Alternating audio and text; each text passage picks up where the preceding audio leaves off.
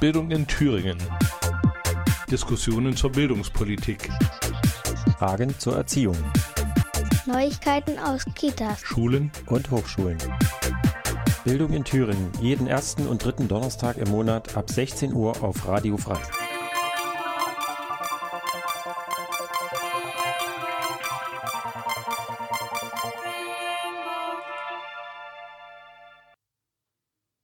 Herzlich willkommen heute in einer neuen Sendung Bildung in Thüringen. Heute für euch im Studio ist Björn und Jessica. Hallo.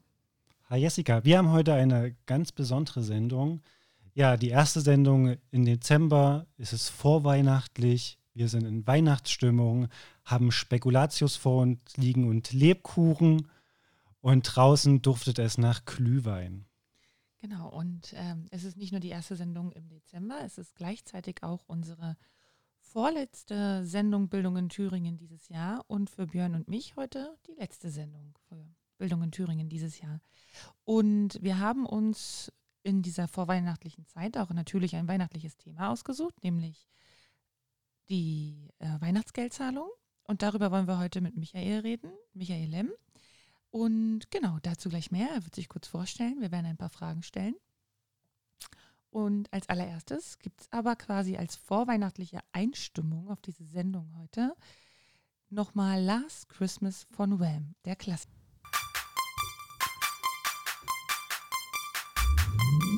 Bildung in Thüringen. Auch zu hören im offenen Kanal Jena am zweiten und vierten Sonntag im Monat ab 16 Uhr. Willkommen zurück. Das war gerade Last Christmas von Wham.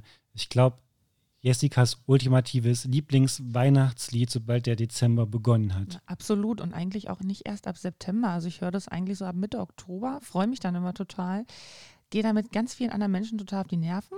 Ähm, ich glaube, Michael ist auch nicht so ein großer Fan davon, aber ich finde es ehrlich gesagt wundervoll. Aber wehe, ich bringe Lebkuchen schon Anfang Oktober mit ins Büro. Das ist was anderes.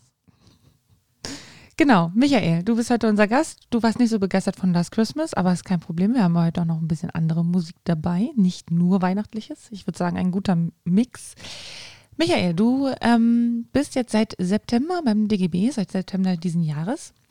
Ähm, du bist aber schon länger gewerkschaftlich aktiv und äh, mich und unsere Zuhörerinnen und Zuhörer interessiert natürlich total, wie bist du überhaupt zur Gewerkschaft gekommen? Welche war das?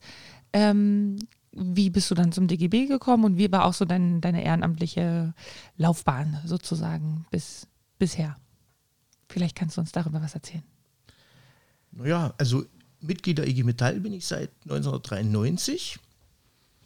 Es gab damals eine Urabstimmung, wo man gucken musste, was machen wir mit Tarifverträgen, in welche Richtung könnte das gehen. Da bot sich die Gelegenheit, mitzubestimmen. Das wollte ich tun, seitdem bin ich Gewerkschaftsmitglied. Aus welcher Branche bist du? Welchen, welchen Beruf sozusagen hast du mal gelernt? Oder? Na, gelernt habe ich mal Industrieelektroniker. Und naja, das ist Metall-Elektroindustrie. da sind Tarifverträge durchaus wichtig und in einigen Bereichen halt auch normal. Mhm. Bei welchem Betrieb warst du damals, 1993? Bei der Robert Bosch Fahrzeugelektrik Eisenach GmbH. Uh, warst du ja richtig lange bei Bosch, Mensch. 28 Jahre. Ordentlich. So, und jetzt bist du seit September beim DGB und nicht mehr bei Bosch. Was machst du beim DGB? Wie kann man sich so dein, deine Aufgabenfelder, also deinen Tagesablauf, äh, deine Schwerpunkte, wie auch immer, wie kann man sich das so vorstellen, was du so tust, was du jetzt gerade tust? Na, das ist zum einen die Betreuung der Kreisverbände vor Ort, weil der DGB gliedert sich halt in verschiedene Kreisverbände und um die Kollegen ein bisschen bei ihrer ehrenamtlichen Arbeit zu unterstützen, bin ich halt auch da. Äh, vor der Landtagswahl in Thüringen haben wir Wähl, was dir wichtig ist, als Kampagne gefahren.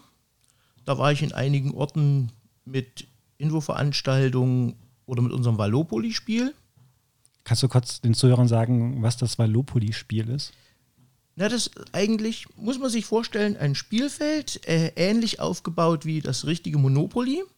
Nur, dass wir halt ein paar Sachen dort geändert haben, um es an äh, die Inhalte, von denen wir glauben, dass sie wichtig sind vor einer Landtagswahl, äh, anzupassen.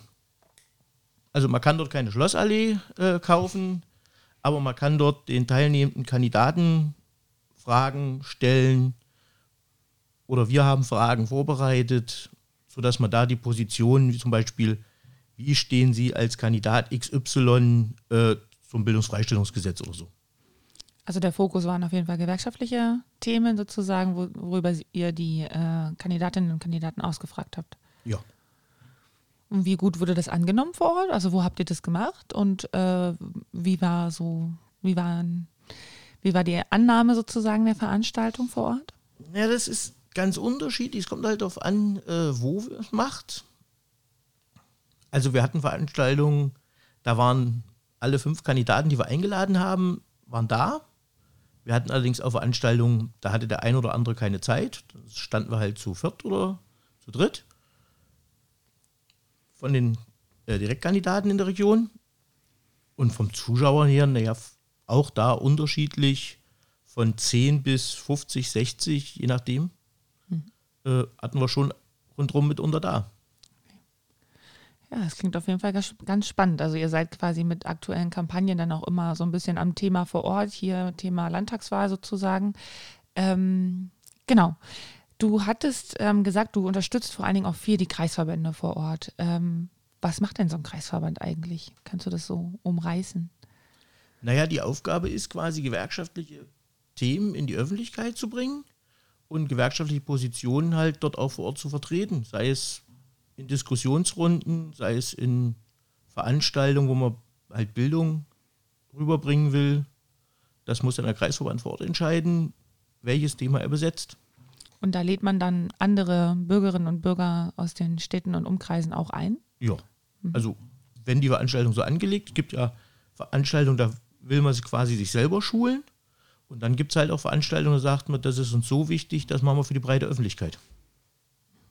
Okay. Sehr schön. Also es klingt ganz spannend. Wie viele Kreisverbände äh, betreust du da so? Also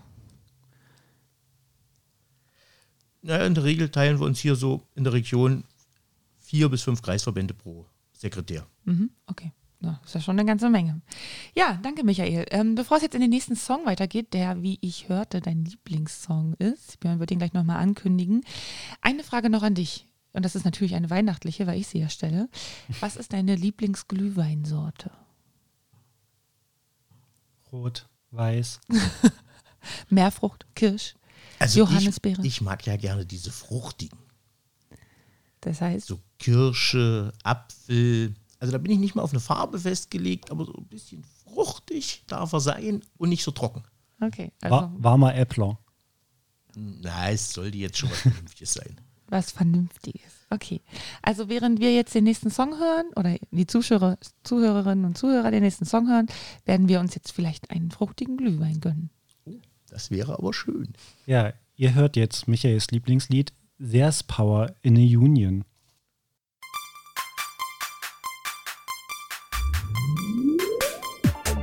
Bildung in Thüringen. Diskussionen zur Bildungspolitik. Fragen zur Erziehung. Neuigkeiten aus Kitas, Schulen und Hochschulen. Bildung in Thüringen, jeden ersten und dritten Donnerstag im Monat ab 16 Uhr auf Radio Frei.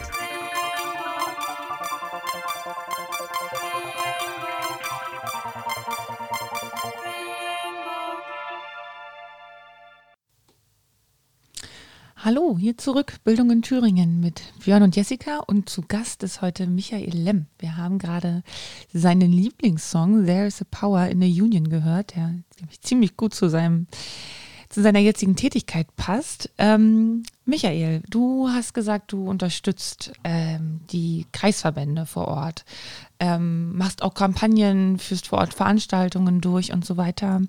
Jetzt steht ja gerade Weihnachten vor der Tür und ähm, ein Thema, das auch viele Menschen und viele Arbeitnehmerinnen und Arbeitnehmer beschäftigt, ist ja das Thema auch Weihnachtsgeld. Ähm, gerade auch ganz aktuell. Einige haben es schon bekommen, manche bekommen es noch. Ähm, gibt es dazu irgendwie auch ähm, Veranstaltungen, Infotage? Kannst du dazu was erzählen? Was ist so das, was gerade so das Thema Weihnachtsgeld betrifft und in den Kreisverbänden quasi Anklang findet? Na, wir bereiten gerade eine Tour durch, also über die Thüringer Weihnachtsmärkte vor. Da ist die Idee, dass wir quasi Tarif und Weihnachten und Weihnachtsmärkte miteinander verbinden, äh, um den Leuten dann dort ein bisschen was zu erzählen. Was ist Weihnachtsgeld? Wo kommt es her? Wie kriege ich Weihnachtsgeld? Weil nicht alle Menschen kriegen Weihnachtsgeld. Äh, in Thüringen dummerweise sogar die wenigsten. Wenn ich die Prozentzahl mir angucke und wo zum Beispiel Weihnachtsgeld überhaupt herkam, weiß ja kaum noch einer. Woher kam es denn? Das erste, da hieß es Weihnachtsgabe, gab es äh, bei den Schustern. Da haben die Schustermeister ihren Gesellen zu Weihnachten ein Stück Leder geschenkt, damit die sich selber Lederschuhe fertigen konnten. War denn das Stück so groß, dass man daraus einen ganzen Schuh äh, herstellen konnte? Oder Das- war das immer nur so ein Flickenteppich dann Es zum Schluss? musste für zwei Schuhe reichen. Also die konnten sich ein paar Schuhe dann herstellen. So war das äh, abgemessen. Und das hat der Meister seinen Gesellen geschenkt. Daher kommt die Weihnachtsgabe. Äh, den ersten Tarifvertrag gab es 1952. Äh, den gab es im öffentlichen Dienst. Und darin war schon das Weihnachtsgeld enthalten, die Weihnachtsgeldforderung. Das hieß Weihnachtszuwendung damals, weil 52 ist ein bisschen her. Mittlerweile heißt es in der Regel tarifliche Sonderzahlung. Gut, dass du es ansprichst. Ähm, das ist bestimmt auch so eine Frage, oder? Die Frage ist mir zumindest auch schon des Öfteren begegnet. Ähm, wenn Menschen einen fragen, was ist denn überhaupt so der Unterschied zwischen Weihnachtsgeld und einer zum Beispiel Jahressonderzahlung? Gibt es da Unterschiede? Wenn ja, wo sind denn da die Unterschiede? Na, Im Grunde ist es dasselbe, es hat nur einen anderen Begriff. Und die Frage ist halt, äh, wo ist es geregelt? Kriege ich es einfach mal so, weil mein Chef ein guter ist und sagt, ich kann mir es dieses Jahr leisten? Äh, was dann unter anderem dazu führen könnte, dass ich nächstes Jahr keinen Anspruch auf ein Weihnachtsgeld habe? Oder ist es in einem Tarifvertrag geregelt, was dann bedeutet, ich kriege es jedes Jahr? Ist denn Weihnachtsgeld in jedem Tarifvertrag geregelt? Na, in der Regel gibt es extra Tarifverträge, äh, die nur das Weihnachtsgeld regeln. Der Weihnachtstarifvertrag oder wie? Naja, der heißt dann äh, Sonderzahlung, irgendwie so. Ich hatte noch äh, eine, eine Frage von vorher. Weißt du, wie hoch der das Jahr, die Jahressonderzahlung im TVÖD damals war, 1952, 52? 52? Hast du uns das mitgebracht? Nein. da muss ich auch passend keine Ahnung. Okay, da fragen wir mal die Kollegen im Haus. Ja, musste mal eine Etage tiefer gehen. In welchen Branchen ist es denn, oder wer ist denn quasi damals nachgezogen? Du sagst, äh, erst waren es die Schuster, ne? dann hatte man irgendwann viele Jahre, Jahrzehnte später, ähm, 1992 das im Tarifvertrag des öffentlichen Dienstes geregelt. Wer ist denn nachgezogen? Na, mittlerweile gibt es eigentlich in allen Branchen, äh, wo es Tarifverträge gibt, gibt es auch einen Tarifvertrag zum Thema äh, betriebliche Sonderzahlung, Weihnachtsgeld.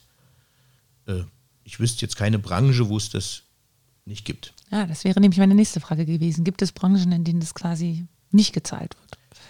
Ist mir keine bekannt. Also da, wo es Tarifverträge gibt, gibt es auch in der Regel einen Tarifvertrag äh, betriebliche Sonderzahlung, sprich Weihnachtsgeld. Okay, das heißt ja, dass die Voraussetzung für das Weihnachtsgeld, wie auch für andere Errungenschaften aus Tarifverträgen, ähm, ja nur quasi existiert, wenn eine Tarifbindung äh, vorherrscht, oder? Naja, zumindest ist, ist es dort am verbreitesten. Also ich sage mal, 90 Prozent aller tarifgebundenen Beschäftigten erhalten ein Weihnachtsgeld. Das sind aber halt gerade mal 55 Prozent aller Beschäftigten. Hier in Thüringen. Hier in Thüringen ist es nochmal deutlich schlechter. Hier kriegen gerade mal 40 Prozent Weihnachtsgeld.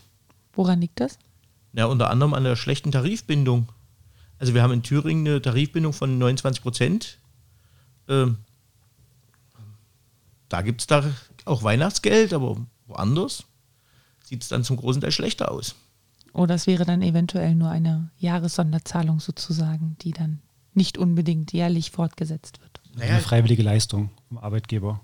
Also das, das Problem ist ja, dass besonders in Bereichen, wo zum Beispiel Mindestlohn gezahlt wird, kann ich als Arbeitgeber das Weihnachtsgeld zum Teil mit dem Mindestlohn verrechnen.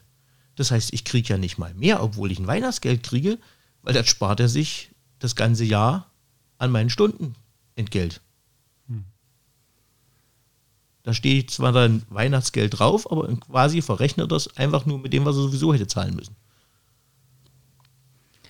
Da haben wir also wieder eine Lücke gefunden, mit der sowas möglich ist, was ja eigentlich nicht dafür gedacht ist, um quasi den durchschnittlichen Jahreslohn oder das Jahresentgelt ähm, höher zu halten, sondern die Idee war ja eigentlich eben noch eine Sonderzahlung oder 13. Monatsgehalt oder wie auch immer eine Art Bonus zum Jahresende ähm, zur Verfügung zu stellen.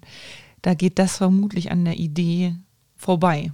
Ja, deshalb ist das Beste halt ein Tarifvertrag für seine Firma zu erstreiten.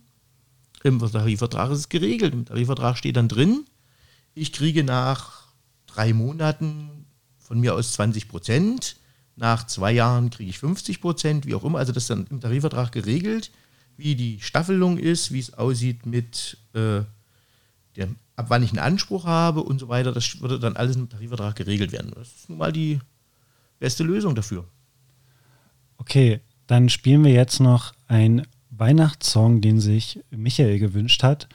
Rück das Zeug raus, du rote Sau von Akustika. Und danach reden wir weiter, wie es mit dem Weihnachtsgeld noch aussehen kann.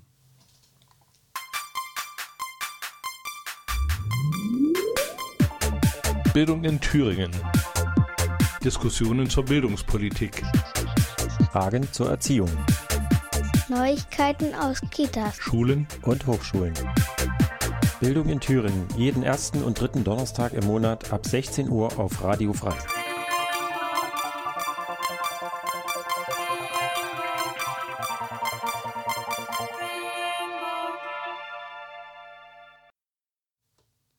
Willkommen zurück. Heute sind für euch im Studio Björn und Jessica. Und wir haben Michael zu Gast.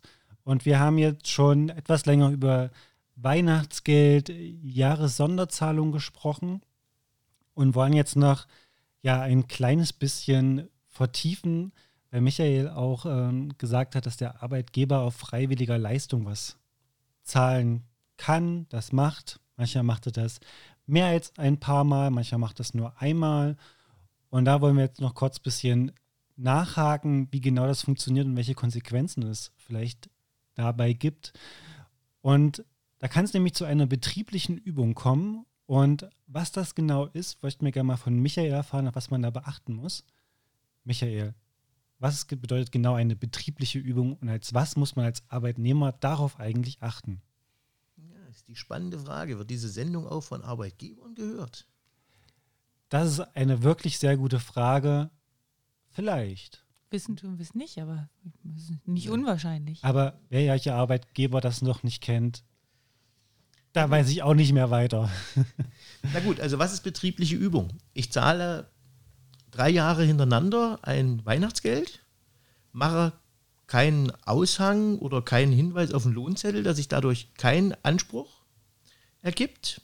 Weil sobald ich das tue, äh, kann ich überweisen, ohne dass es zu einer betrieblichen Übung wird ist halt die Frage, also ich zahle dir ein Weihnachtsgeld, schreibe aber auf deinen Lohnzettel oder mache einen Aushang in der Firma, äh, dass sich aus dieser Weihnachtsgeldzahlung kein Anspruch für die Zukunft ergibt. Dann ist es keine betriebliche Übung.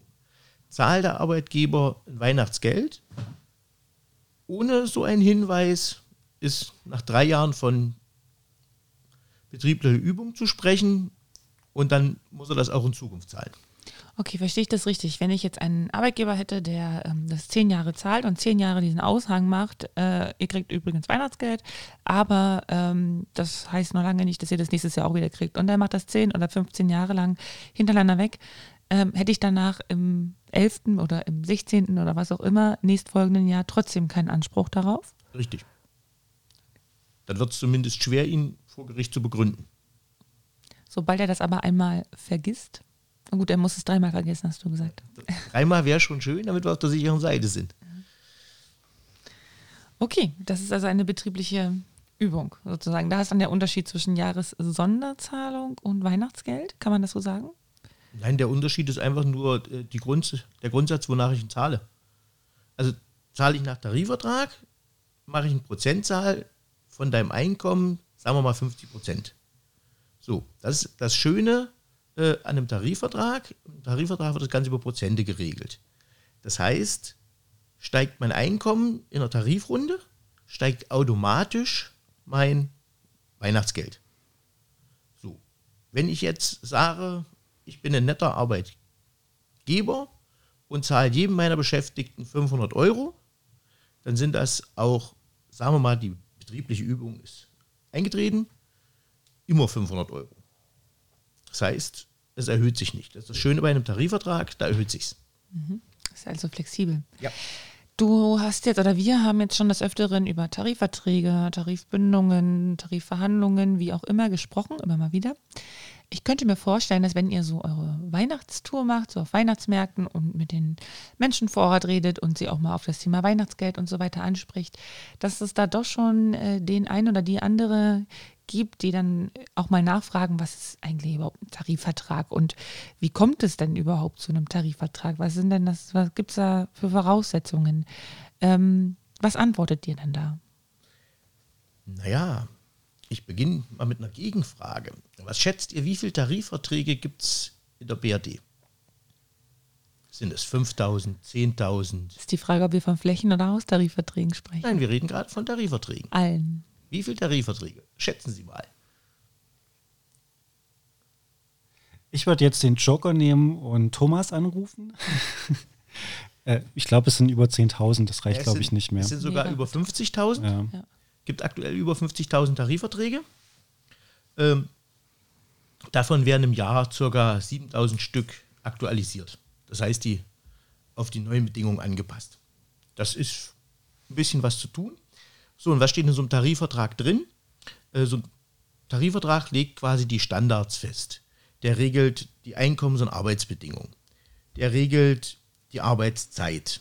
Der regelt die Höhe vom Weihnachtsgeld, vom Urlaubsgeld, äh, die Urlaubstage. Sowas wird alles in Tarifverträgen geregelt. So, dann ist die Frage, bin ich als Betrieb in einem Flächentarifvertrag? Und wenn ich nicht in der Fläche bin, dann besteht immer noch die Möglichkeit, einen Haustarifvertrag oder einen Firmentarifvertrag abzuschließen. Was bedeutet denn Flächentarifvertrag? Wie kommt es denn dazu, dass es einen Flächen- Flächentarifvertrag gibt? Ein Flächentarifvertrag, da finden die Verhandlungen zwischen Gewerkschaft und Arbeitgeberverband statt. Und alle Arbeitgeber, die sich dem Arbeitgeberverband angeschlossen haben und den Tarifvertrag quasi dadurch mit abschließen, dort gilt er. Hat den Vorteil, man muss nicht vor jeder Firma eigene Tarifverhandlungen führen. So, und wo der Flächentarifvertrag nicht gilt, gibt es dann Firmentarifverträge. Das heißt, der Tarifvertrag gilt von mir aus bei allen Firma, Firmen XYZ. So. In Thüringen. Und dann gibt es noch Haustarifverträge, das heißt, die gelten nur bei der Firma, wo sie abgeschlossen sind. Das heißt, dass diese Arbeitgeber dann nicht im Arbeitgeberverband sind. Ja, zumindest nicht im Arbeitgeberverband, der äh, die Tarifbindung beinhaltet. Weil da gibt es ja auch verschiedene Modelle beim Arbeitgeberverband. Die drücken sich ja leider relativ gern vor Flächentarifverträgen. Du hast jetzt gerade ähm, aufgezählt, was alles in so einem Tarifvertrag geregelt sein kann. Ist denn immer alles, was du da aufgezählt hast, in einem Tarifvertrag geregelt? Ja, in der Regel gibt es mehrere Tarifverträge. Also das heißt, man schließt dann nicht einen Tarifvertrag ab, sondern ein Bündel von Tarifverträgen, wo die einzelnen Punkte halt einzeln geregelt sind. Warum macht man das so? Naja, für den Fall, dass man zum Beispiel einen Tarifvertrag nochmal anpassen möchte. Also zum Beispiel einen Entgelttarifvertrag, den will ich ja im Zweifel getrennt verhandeln vom Tarifvertrag, wo ich die Arbeitszeit reinschreibe. So, da redet man oft von einem Mandeltarifvertrag, da ist Arbeit und Arbeit und Urlaub und sowas drin. Und dann gibt es den fürs Entgelt, den mache ich in der Regel extra, weil ans Entgelt will ich ja öfter ran als an Urlaub. Das heißt, davon kann, da kann man ausgehen, dass das quasi häufiger verhandelt wird. Richtig. Und deshalb macht es ja keinen Sinn, alles zu kündigen, wenn ich nur einen kleinen Passus. Deshalb gibt es da verschiedene Tarifverträge. Das macht es praktikabler. Und was ist denn nicht in einem Tarifvertrag geregelt? Na, zum Beispiel die Lage der Arbeitszeit. Das muss dann vor Ort der Betriebsrat machen. Also der Tarifvertrag regelt von mir aus die 38-Stunden-Woche und der Betriebsrat sagt dann, wir fangen am Montag um 6 an und hören am Freitag 22 Uhr auf. Über eine Betriebsvereinbarung dann. Das wird dann über eine Betriebsvereinbarung geregelt. Okay, das war das ist schon mal eine kleine kurze Aus Einführung sozusagen äh, ins Tarifrecht oder zumindest so Grundlagen davon. Was sind denn noch so Fragen, die dann da auf euch zukommen, wenn ihr so zum Beispiel auf so Weihnachtsmärkten mit den Menschen ins Gespräch kommt? Äh, was sind noch so typische Fragen? Also gerade so rund um Tarifvertrag. Naja, die spannende Frage ist zum Beispiel, wie kriege ich das hin, selber einen Tarifvertrag zu kriegen? Und was sagst du denen dann? Na, es geht nicht ohne Beteiligung. Also die Bedingung ist halt, dass wir in der Firma Gewerkschaftsmitglieder haben, weil nur dann kann ich einen Tarifvertrag erkämpfen, weil den kriegt man in der Regel nicht geschenkt. Das heißt, wenn ich jetzt äh, in einem Unternehmen mit so 400, 500 Leuten bin und ich habe irgendwie noch drei Kollegen, ähm, die ich dazu überzeugt habe, mit mir in, in die Gewerkschaft einzutreten, was passiert dann?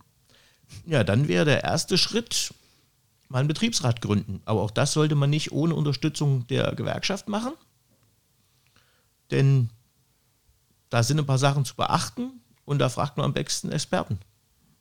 Und ähm, was sagst du, wie viele Beschäftigte müssen, äh, müssen Gewerkschaftsmitglieder sein, damit es überhaupt zu Tarifverhandlungen kommen kann? Ja, das ist unterschiedlich. Das entscheiden dann die, die Einzelgewerkschaften. Das äh, ist sicherlich von Gewerkschaft zu Gewerkschaft anders geregelt. Mhm. Aber das heißt, vermutlich bin ich mit ich und vielleicht noch zwei, drei andere Kollegen nicht genug in einem Betrieb mit 400, 500 Leuten. Na, davon ist auszugehen, weil im Zweifel muss ich so einen Tarifvertrag wirklich erkämpfen. Das heißt, ich muss dann einen Warnstreik machen. Ich muss dann im Zweifel sogar äh, einen unbefristeten Streik machen. Und da muss ja der Laden stehen. Hm. Ansonsten kriege ich keinen Tarifabschluss sein. Also du sprichst gerade von Streik, das ist ja so ein Mittel im Arbeitskampf sozusagen. Man sagt meistens auch, es ist so das letzte Mittel, zu, zu, zu dem man greift im Arbeitskampf. Ähm, was gibt es da noch für Mittel, um im Tarifvertrag so ein bisschen äh, Bewegung reinzubringen und die eigenen Forderungen äh, den Arbeitgebern etwas mehr näher zu bringen und ihnen ähm, ja, sie davon zu überzeugen, dass das äh, für die Beschäftigten ein großes Thema ist und dass man da auch ähm, genau Bewegung in der Beschäftigten geschafft hat. Manchmal reicht schon das Appellieren an den gesunden Menschenverstand. Das macht man dann wie? Naja, man sagt dem Arbeitgeber, guck mal, wir hätten hier jetzt die Möglichkeit, über einen Tarifvertrag zu verhandeln, äh, weil auch Arbeitgeber haben in Zeiten des Fachkräftemangels zum Teil ein Problem, Personal zu bekommen. Und bei dem einen oder anderen macht das inzwischen schon Klick, dass es nicht ohne Tarifvertrag geht. Viele werben ja auch äh, in Stellenausschreibungen damit, dass sie einen Tarifvertrag haben. Das ist ja auch das Argument. Also in einer Firma anzufangen, wo es einen vernünftigen Tarifvertrag gibt, wo es Betriebsräte gibt, äh, was Besseres wüsste ich jetzt nicht. Meine nächste Frage, die ich auf dem Zettel habe, aber die hast du eigentlich schon beantwortet, ist so, wer hat denn einen Tarifvertrag? Und du hast vorhin gesagt, in Thüringen auf jeden Fall zu wenige. Ja, das liegt dann woran, dass es zu wenig Gewerkschaftsmitglieder in den einzelnen Betrieben gibt? Oder was denkst du, woran das liegt? Naja, der Thüringer man hat scheinbar ein paar Probleme, sich in Gewerkschaften zu organisieren. Warum auch immer, das scheint ihm etwas schwer zu fallen. Ihm und ihr vermutlich? Ja, oder gibt es deutlich mehr Frauen, die in Gewerkschaften? Na, es äh, sind schon noch mehr Männer, die in Gewerkschaften sind. Bei Frauen ist die Quote noch schlechter. Warum das so ist, ich weiß es leider nicht. Ich würde vorschlagen, wir reden gleich darüber weiter, wenn wir erstmal in Stimmung gekommen sind mit dem Workhouse-Song von Dropkick Murphys.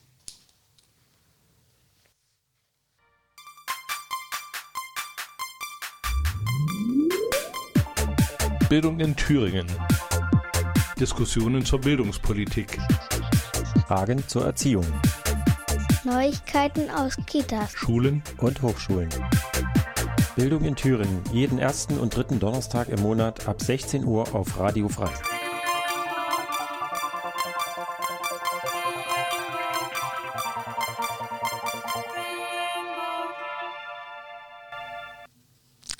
Hallo und herzlich willkommen zurück hier in Bildung in Thüringen mit Björn und Jessica. Wir haben zu Gast heute Michael Lemm. Und Michael hatte uns gerade eben erzählt, unter anderem ganz viel zum Weihnachtsgeld, zu Tarifverträgen, wie das überhaupt funktioniert. Ähm, und hat aber auch gesagt, dass es äh, ganz viele Aktionen und Veranstaltungen macht, unter anderem mit den Kreisverbänden und ist da ganz aktiv. Und nicht nur der Michael ist aktiv gewesen in den letzten Wochen und Monaten, sondern auch wir als DGB Jugend Thüringen waren sehr aktiv. Wir haben auch, ähm, ähnlich wie Michael, ähm, Aktionen und Veranstaltungen zur Landtagswahl gemacht, haben ähm, versucht, äh, junge Leute äh, daran zu erinnern, dass ja Landtagswahlen sind ähm, und sie gebeten, doch zur Landtagswahl zu gehen und ihre Stimme abzugeben. Ähm, wir haben zusätzlich auch noch ein paar andere Themen, die wir immer dauerhaft äh, quasi haben und woran wir arbeiten. Ähm, aber ein anderes großes Thema dieses Jahr, was wir vor allen Dingen im Sommer äh, sehr aktiv angegangen sind, war das Berufsbildungsgesetz. Da haben wir mit verschiedenen Bundestagsabgeordneten hier vor Ort gesprochen, haben sie zu uns eingeladen, sind auch zu verschiedenen Veranstaltungen und Infoständen, wie auch immer, der Parteien gegangen und haben für unser Projekt geworben, nämlich endlich die, äh, das Berufsbildungsgesetz anzugehen, die Novellierung in unserem Sinne zu gestalten. Und Björn, da gibt es jetzt Neuigkeiten dazu, was mit dem Berufsbildungsgesetz passiert ab 1.1. Erzähl uns doch mal was dazu. Oh ja, ein äh, kurzer Einblick. Du hast schon gesagt, wir haben wir sind auf alle möglichen Politiker zugegangen, haben sie quasi mit unseren Forderungen genervt, haben ihr haben das unser Papier vorgelegt. Ja, und nachdem der Bundestag es beschlossen hat, hat jetzt auch noch der Bundesrat dem zugestimmt, nach einem kleinen Tief, nach einigen Problemen. Aber jetzt ist das BIBIC durch, wird ab nächsten Jahr in Kraft treten. Und wir haben für uns eigentlich mit die, ja, die wichtigste, ja, das sind wichtigste Ergebnisse ist eigentlich die Mindestausbildungsvergütung, die wir jetzt haben, wo es losgeht bei 515 Euro im Monat wo wir lange für gekämpft haben, nach dem Mindestlohn haben wir das jetzt auch. Das sind noch kleine, ja, kleine Sachen, die wir nicht so gut finden. Aber das werden wir noch mal tiefgehender für euch analysieren. Aber das, was vielleicht noch für Spiele, viele spannend ist, ist, dass die Berufsschulzeit jetzt Arbeitszeit ist, dass die Azubis nicht mehr in den Betrieb müssen oder auch, dass sie vor einer Prüfung einen Tag frei bekommen um zu lernen, was ja schon, wenn man wenig Urlaub hat, äh, ja, eine, eine großartige Erleichterung ist. Was vielleicht auch noch wichtig ist für viele Auszubildende, ist, dass auch die Lehr- und Lernmittel quasi besser gestützt werden, auch finanziell sich die äh, Betriebe besser daran beteiligen, ähm, eben nicht nur an quasi Fachliteratur, sondern halt also auch quasi alles, was man nicht nur im Betrieb braucht, sondern auch das, was man quasi für den Berufsschulunterricht an Lernmittel und Lehrmittel so braucht, auch besser vom Betrieb quasi finanziell mit unterstützt wird. Das ist ja auch nicht unwesentlich, weil das ja schon auch Kosten sind, die teilweise bei einem geringeren, bei einer geringeren Ausbildungsvergütung schon ganz schön reinhauen können. Ja, eins, was ja uns richtig ärgert, was uns stört, ist, dass die Dualstudierenden noch nicht im BIBIC sind, sondern es ist eher so ein Prüfauftrag. Wir gucken mal, wir reden und wir machen das irgendwann mal. Da sind wir nicht so zufrieden. Da hätten wir uns mehr erhofft. Ja, wo wir uns auch noch mehr erhofft hätten, ist natürlich, was die Freistellung von ehrenamtlichen Prüferinnen und Prüfer betrifft. Also sie werden freigestellt, haben einen Anspruch darauf. Ähm, allerdings haben sie keinen Anspruch darauf, entgeltlich quasi äh, freigestellt zu werden. Also, dass sie dürfen dafür Urlaub nehmen und eine Freistellung beantragen, aber halt eben zu Lasten sozusagen ihres Entgeltes. Und das ist natürlich auch nicht so das, was wir uns darunter vorgestellt hätten, weil gerade das ähm, Prüferinnen- und Prüferehrenamt auch schon Nachwuchsprobleme hat und wir ja in der dualen Berufsausbildung auch von einer hohen Qualität und halt eben auch ähm, der, der, Prüfungen äh, abhängig sind. Und da finden wir, da ist noch einiges an Luft nach oben. Ja, wir hatten eben kurz bei dem Song mit Michael gesprochen. Und Michael hat zum Beispiel gesagt, dass äh, der, der Tarifvertrag Metall-Elektroindustrie zum Beispiel den freien Tag auch schon drin hat. Als, also der freie Tag vor Prüfung, also auch nochmal, dass manches auch schon im Tarifvertrag geregelt ist. Sogar zwei Tage. Zwei Tage sogar. Weil äh, ich kann vor, also früher hieß es mal Zwischenprüfung, heute heißt es ja gestreckte Abschlussprüfung Teil 1 und Teil 2. Äh, ich habe vor beiden theoretischen Prüfungen jeweils einen Tag da sagt Metall-Elektroindustrie, der Tarifvertrag, äh, muss ich beantragen.